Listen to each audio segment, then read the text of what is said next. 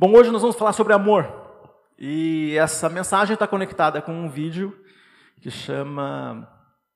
É, uma série né, que nós temos, chama Lugares de São Paulo, e nós gravamos alguns vídeos por aí. Um deles atravessa Velho Amor. Provavelmente você assistiu esse vídeo e você está chegando aqui para conhecer a nossa igreja. Eu vou falar sobre o amor, e o amor é uma coisa tão interessante, tão profunda, né? Quem não gosta de ser amado, quem não quer ser amado. Mas eu quero falar sobre o caráter do amor, e não é, aquilo que é tão comum assim. Né? A gente vai falando sobre o amor e a gente fala tão fácil é, essa palavra que a gente meio que mistura esse, esse, esse assunto com, com temas que não estão é, exatamente na mesma linha. Por exemplo, a gente pode falar que ama é, uma cor. Né? As, as, não sei qual a cor que você prefere. É, minha esposa sempre fala para eu tomar cuidado quando eu vou comprar roupas. Porque eu não sei se vocês já repararam, né? quem está aqui acompanhando a gente o tempo todo, mas se deixar por minha conta, vai ser variações de cinza e azul, sempre. Então ela sempre fala para eu tomar cuidado, mas eu chego lá e parece que as outras não cabem. Então eu faço algumas tentativas. E quase sempre quando a tentativa é para outra cor vai ser branco. Então é uma coisa que acontece comigo. Eu não sei, eu, não, eu nunca disse que eu amo esta cor. Mas eu tenho certeza que você vai conseguir dizer, quando você pensa numa cor, você vai. Para dizer que ela é mais especial que as outras, você vai dar a, a, a intenção de dizer que ela é mais legal para você, você vai dizer que ama. E alguém vai dizer que ama uma comida, outro vai dizer que ama uma cidade, o outro diz que ama uma situação. Eu amo quando a família se junta. É uma situação. Eu amo quando chega a época das Olimpíadas.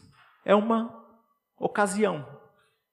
É claro que a gente está falando de categoria diferente quando você diz que ama uma pessoa ou ama é, a sua família. A gente está falando de categoria diferente.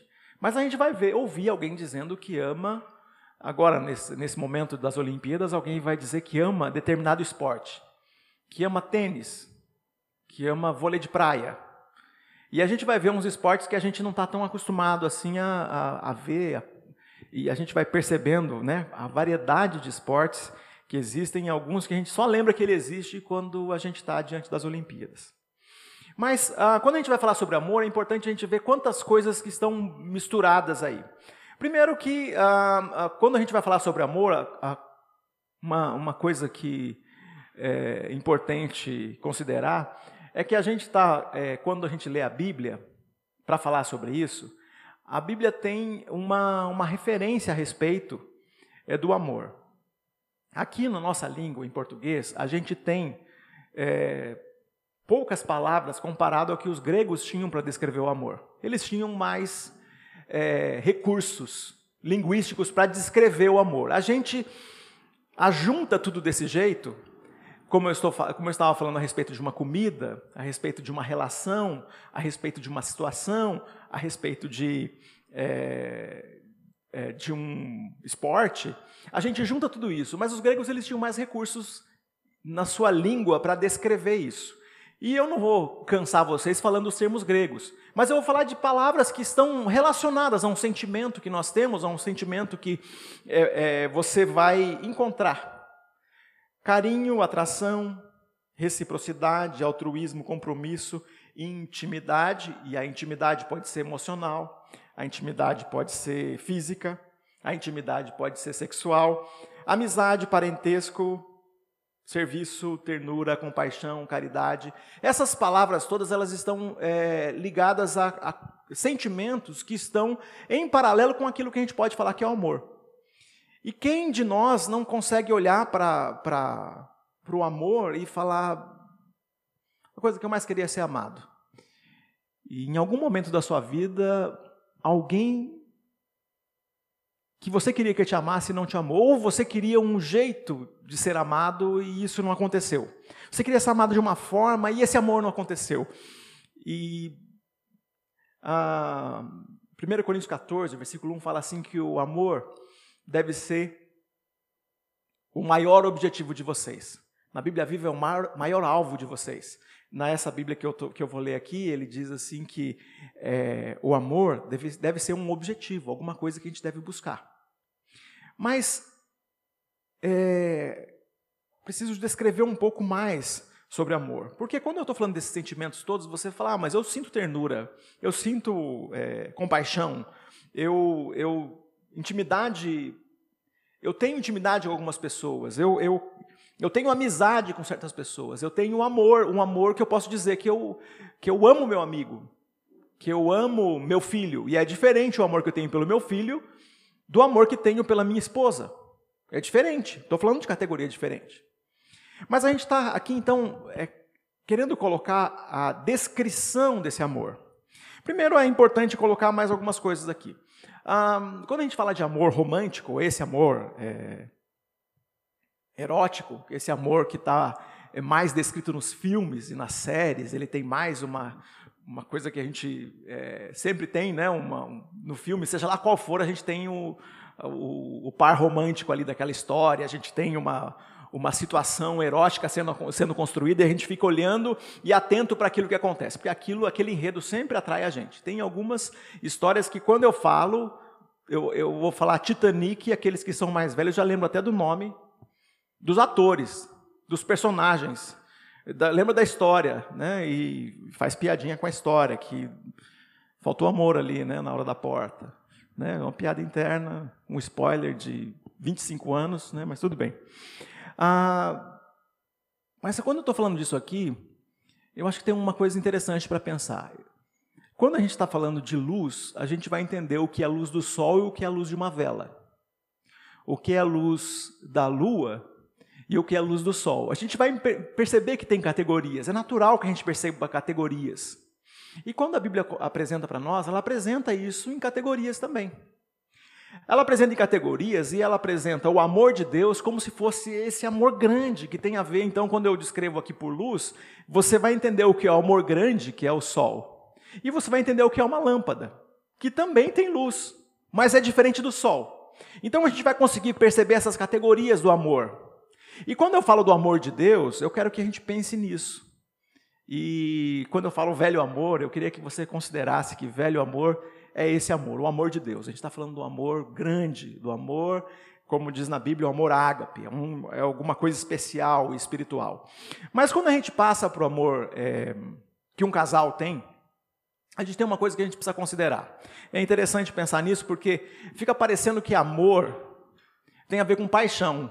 Amor é uma coisa extravagante, amor tem a ver com loucura, amor tem a ver com uma extravagância. Tem, eu, eu, eu me lembro de uma, uma, uma foto que é um, um casal assim todo cheio de tinta, todo pintado, todo melado de tinta e escrito amor. O que está transmitindo ali? É uma coisa extravagante, é uma coisa de explosão. E geralmente, quando transmite isso, é, não está transmitindo o caráter do amor, porque o caráter do amor tem a ver com maturidade, tem a ver com profundidade, não, e, e, menos, e menos com extravagância, mas também tem a ver com isso. Como que, como que pode ser tudo isso ao mesmo tempo? É o que a gente vai ler em 1 Coríntios 13. 1 Coríntios 13, a gente tem uma descrição do amor. Mas do amor aplicado às nossas relações. Do amor aplicado às nossas relações é de um jeito que o amor dá sentido a tudo, dá o sabor apropriado a tudo na vida. Olha só. 1 Coríntios 13. Se eu falasse a língua dos homens e dos anjos, mas não tivesse o amor, Seria como um sino que ressoa ou um símbolo que retine. Se eu tivesse o dom de profecia, se eu entendesse todos os mistérios de Deus e tivesse todo o conhecimento, e se tivesse uma fé que permitisse mover montanhas, mas não tivesse amor, eu nada seria. Se desse tudo o que tenho aos pobres e até entregasse meu corpo para ser queimado, e não tivesse amor, de nada me adiantaria. O amor é paciente e bondoso. O amor não é ciumento, nem presunçoso. Não é orgulhoso, nem grosseiro. Não exige que as coisas sejam à sua maneira. Não é irritável, nem rancoroso. Não se alegra com a injustiça, mas sim com a verdade. O amor nunca desiste, nunca perde a fé, sempre tem esperança e sempre se mantém firme. Um dia profecia, línguas e conhecimento desaparecerão e cessarão, mas o amor durará para sempre. Agora nosso conhecimento é parcial e incompleto. E até mesmo o dom da profecia revela apenas uma parte do todo. Mas quando vier o que é perfeito, essas coisas imperfeitas desaparecerão. Quando eu era criança, falava, pensava e racionava como criança. Mas quando me tornei homem, deixei para trás coisas de criança. Agora vemos como um reflexo no espelho, mas então veremos tudo face a face. Tudo o que sei agora é parcial e incompleto, mas conhecerei tudo plenamente, assim como Deus já me conhece plenamente. Três coisas, na verdade, permanecerão: a fé, a esperança e o amor, e a maior delas é o amor. É, esse texto aqui é, uma, é uma, um texto que, de vez em quando, quando você vai falar sobre, vai ouvir sobre casamento, você ouve esse texto. Tem gente que, talvez você tenha lido esse texto aqui e alguém falou que era do Camões. Talvez você tenha ouvido aqui esse texto e pensa como se fosse uma e recebe como se fosse uma composição do Renato Russo. Ele cantou isso aqui é de verdade, mas a composição é, tem a ver com a música e não com esta com esta letra, porque isso aqui é uma parte que nós temos aqui é, na carta de, de Paulo a uma igreja. Ah, eu queria que você considerasse agora qual é a tua experiência com amor. Ah, é interessante pensar nisso, né? Eu acho que o dia que eu, eu me senti eu sempre gosto de contar essa história. O dia que eu me senti muito amado, foi o dia mais legal, foi o dia que eu me casei. O dia que eu me casei foi a coisa mais impressionante do mundo. Porque tem algumas coisas que têm a ver com a insegurança, tem a ver com, com algumas coisas que a gente traz da nossa, da nossa vida familiar. E de repente eu estava ali, diante da Adriana, há 26 anos atrás. E quando nós estávamos ali, a, o pastor que fez as perguntas, ele, ele perguntou para ela: é de livre vontade se casar e viver com o Júnior, né? E ele foi, eu falei, usou palavras, né? O Júnior é a forma como todo mundo me conhecia naquele momento e ela, e ele, ela falou sim. E ele perguntou mais umas coisas, e ela falou sim. E falou sim, e falou sim umas quatro vezes. E eram, eram coisas assim que a gente não vê o tempo todo. Porque quando a gente pensa nas promessas de um casamento, a gente fica olhando para aquilo e fala assim: olha, prometer que você vai andar com uma pessoa nos piores dias delas é um, dela é uma, é uma é muita coragem. Porque, principalmente quando a gente faz isso quando a gente é jovem, porque ali a gente está cheio de saúde, Está tudo bem. Ou a gente está apaixonado. Mas ali ela estava prometendo uma coisa. Agora, o mais impressionante de tudo, sabe o que é? É que há 26 anos, aquele sim que ela me disse e que eu disse a ela tem se comprovado. O amor a gente tem traduzido em ação.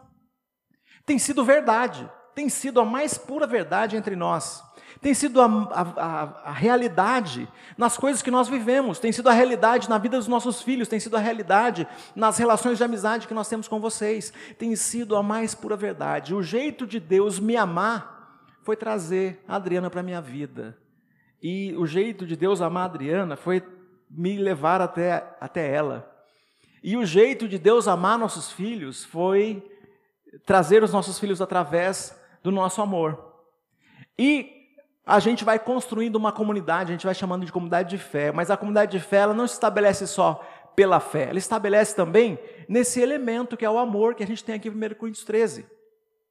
E aí tem uma hora que Paulo fala assim, que a gente deve conversar uns aos outros, né, quando a gente fala uns com os outros, falando em amor. Falando a verdade uns aos outros em amor. Gente, tem algumas situações que o super sincero, ele só é isso mesmo. Ele só é sincero. Mas ele não ama. Ele é cruel. O super sincero, ele é tão cruel e sem amor que a gente chega a preferir a mentira. E não é, de vez em quando a gente não vê a mentira acontecendo? Eu vejo a mentira acontecendo, mas a mentira que tem cara de amor. Por exemplo, quando uma criança cai, de vez em quando eu vejo isso acontecendo. Uma criança cai, alguém fala, pulou. Essa mentira é mentira. Mas é uma mentira que tem a ver com. Vamos distrair essa criança para não pensar na realidade do que ela está passando. É uma mentira, amor. E a gente vê que as pessoas vão fazendo isso. Lógico, isso vai tendo, vai tendo mais gravidade. Isso aqui eu estou falando de uma coisa parece simples e pequena, mas vai tendo mais gravidade. Vai ter gente que vai achar que pode tudo em nome do amor. Pode aplicar a maior mentira do mundo em nome do amor. Não. O desafio para a gente é falar a verdade amor. Então, se você pensar na, na verdade, o oposto de mentira, e pensar no amor, o oposto do amor, se a gente pensar nele, nessa, nessa relação de sentimentos, a gente vai falar que a raiva ou o ódio está nesse oposto de sentimentos, pensando em, em alguma coisa humana. Na Bíblia diz outra coisa. Mas a gente vai ver mentira, ódio. Isso tem a ver quando você fala mal de alguém. Você está falando uma mentira, com raiva. Mas é possível você falar a verdade com raiva, a verdade com ódio. E isso vai doer. Isso vai doer. Mas a gente. É bom demais quando a gente vem alguém e fala para a gente a verdade. E a verdade com amor. Como é bom, até quando você vai ser corrigido. Você vai, vai ter uma, uma, uma palavra ali que vai te ajudar a perceber uma, uma realidade sobre você. Mas se ela vem com amor, você consegue lidar melhor com isso. E é isso que a, a Bíblia faz com a gente. A Bíblia trata com a gente, ela trata verdade, ela trata de verdade, mas trata com amor. Em muitas ocasiões. E a gente percebe que a prioridade aí é o amor. E ela faz uma construção. Né? Se a gente vê os versículos 4 a 7, eu tenho certeza que você viu, ouviu ou sentiu o oposto essa semana. Você, quando a gente pensa nesses versículos aqui, o amor é paciente e bondoso, você deve ter visto o oposto. O amor não é ciumento, você deve ter visto o oposto.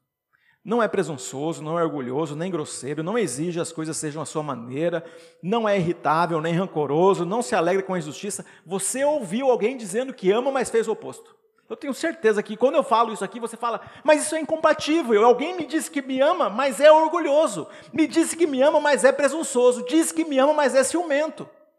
Como pode isso? O caráter do amor é essas qualidades aqui que é, superam de longe aquilo que a gente pode apresentar tudo de uma vez. E aí essa construção, né? Falar o amor ele é tão profundo que tudo que você fizer, olha só, se você fizer movido por qualquer outro sentimento que não pelo amor, isso é ineficaz. Então você pode fazer o maior esforço do mundo, se você é movido por alguma coisa, por algum outro sentimento que não é amor, isso é ineficaz. Tudo que você sabe será incompleto se você não tem amor naquilo que você sabe. E tem gente que está transmitindo seu conhecimento com uma arrogância que você não tem nem vontade de ouvir. Eu tenho certeza que você ouviu um sábio arrogante. Quando a gente ouve o sábio arrogante, é ruim de ficar ali. Agora é interessante que a gente ouve o humilde, que não é sábio, e você quer ficar ali. Por quê? Porque tem uma qualidade naquilo que é transmitido que você é capaz de ficar perto do homem simples, da mulher simples, você é capaz de ficar ali, mas aquele que é arrogante, não tem coisa pior que tem é o, o homem ou a mulher simples que é arrogante. Você vai encontrar isso. Tudo que eu sei é incompleto, tudo que eu acredito é insuficiente. Se eu tiver uma fé, olha, pensou uma fé que move montanhas, uma fé que faz faz aquilo que é impossível. Mas se eu não tiver amor, isso não tem não tem sentido nenhum. Tudo que eu dou é insignificante. Então você imagina, gente, a gente vai encontrar pessoas que estão fazendo grandes doações. Pessoas que estão fazendo grandes doações eh, para qualquer outro motivo. Para serem reconhecidas, para serem aplaudidas, para qualquer motivo que se perde nesse, nesse sentido. Tem gente que faz isso, mas não está sendo movida pelo amor. Então tudo que eu dou é insignificante e tudo que eu realizo é inadequado. O, o texto diz assim: se eu é, fosse queimado vivo, se eu fosse queimado vivo, se eu fosse, eu entregasse meu corpo, né, para ser mártir, se eu não amasse os outros, isso não tem valor nenhum. E a gente percebe que existe uma, uma, uma construção de, de movimentos que não tem nada a ver com essa com a prioridade do amor. E a gente vai é, sendo movido por um reconhecimento, por algumas coisas que a gente pode ver tudo ali, menos amor. A gente vê imaturidade, né? e o, o texto fala disso. Né? Quando eu era criança, eu fazia coisas de criança. Eu falava ou fazia coisas que não tinham sentido nenhum. Mas quando eu chego para a maturidade, eu começo a fazer, eu começo a ver e viver outras coisas. Eu começo a ter outras experiências. Eu começo a praticar o amor e eu começo a viver o caráter do amor, porque eu sou uma pessoa que está encontrando maturidade. E não posso deixar de dizer uma coisa que é muito importante, que está no capítulo, quando a gente pensa né, no, na, na, carta aos, à, à igreja de Corinto, a gente tem o capítulo 13 falando sobre amor, mas ele está falando sobre os dons. E quando a gente pede para Deus, né, quando a gente fala para Deus assim, ah, eu queria tanto ter todos os dons, eu queria ser uma pessoa que que sabe, é, que faz uma oração e, pessoa, e as pessoas são curadas. Eu queria esses dons manifestacionais. Eu queria o dom de profetizar, de falar sobre a vida das outras pessoas. Eu queria ter o dom é, de demonstrar amor para as pessoas, ser hospitaleiro. Eu queria ter todos esses dons. Eu queria ser um bom administrador. Isso é dom. A Bíblia diz que isso é dom. Eu queria ter dom de liderança. Eu queria ter, é, eu queria ser mestre. Eu queria ser sábio. Eu queria ter todos esses dons. Eu aprendi esse ano com um amigo que a gente tem todos os dons. Os dons como um presente de Deus, a gente tem na medida que nós vamos caminhando numa comunidade de fé. Então, é, Deus nos dá os dons. Então, quando você começa a caminhar junto comigo, na nossa comunidade de fé aqui, na nossa igreja, os teus dons são meus também. Dom é um presente de Deus. À medida que você é um presente de Deus para a minha vida, eu tenho esse dom. Eu sou o dom de Deus, um presente de Deus para a sua vida. E posso te ajudar naquilo que, de algum jeito, é fácil para eu fazer. E é mais difícil para você. E a gente vai fazendo essa troca. Por isso a gente decide andar numa comunidade de fé. Uma comunidade de fé de discípulos de Jesus. Discípulos de Jesus são desafiados pelo próprio Jesus ao amor. E olha só, a gente sempre fala, ah, o amor é uma coisa para a gente amar o próximo, e o desafio que nós temos deixado por Jesus é, no Evangelho de João é alguma coisa que vai além. Em João capítulo 13, versículo 34 e 35, ele diz para a gente assim: Como eu os amei. Esse é o outro mandamento. Como eu os amei, vocês devem amar uns aos outros. Então não é amar o próximo como a si mesmo, porque Jesus ele amou de um jeito que é maior ainda do que isso. Então, quando eu amo a minha comunidade de fé, quando eu amo meus filhos como Jesus me amou, eu, eu, tento superar a experiência de amor que os meus filhos tiveram comigo o ano passado, eu tento fazer com que eles sintam isso. Com eles sintam, tenham uma experiência de pai presente na vida deles maior do que eu tive com meu pai. Que eles tenham uma experiência de paternidade, de cuidado maior do que o meu pai pôde me dar. Mesmo meu pai sendo discípulo de Jesus. Eu, eu vivo buscando jeitos e formas de mostrar o caráter do amor para os meus filhos. E olha só, na expectativa de que eles façam isso também. Entre eles, e para né, a próxima geração. Então a gente aprende a amar e, e, e o amor dá o sentido apropriado e o sabor a todas as coisas.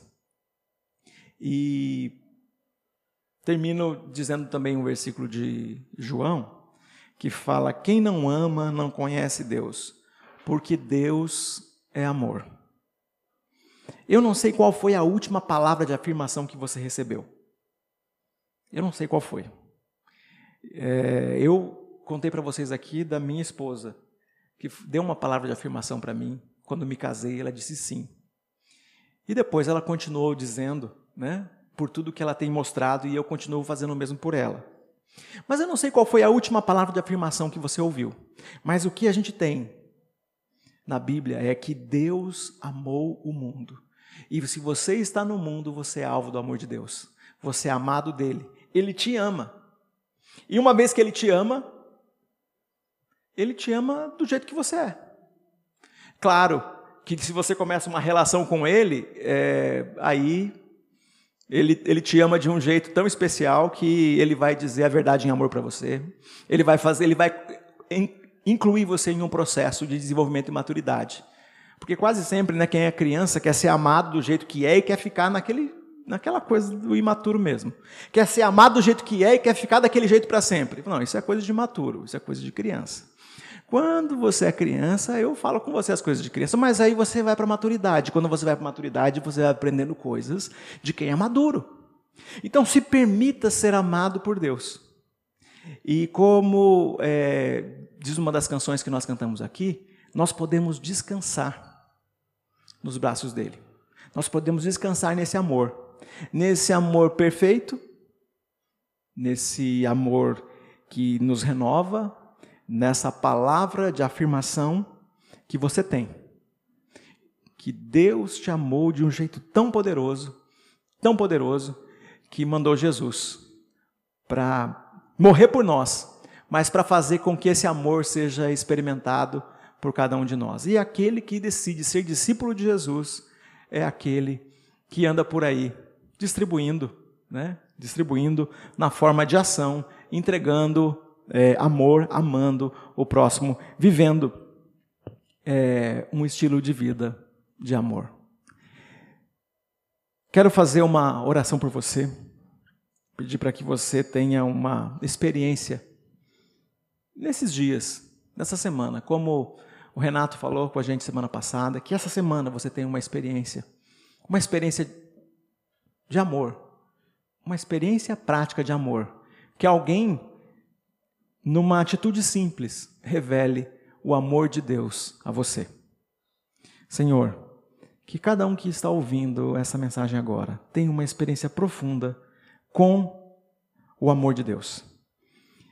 Que em coisas que nós não ficamos atentos o tempo todo, nas situações simples, nas situações do dia a dia, a gente possa ter uma experiência profunda do cuidado e do amor de Deus. Faz isso, faz isso na vida de cada um que ouve essa mensagem, em nome de Jesus. Amém.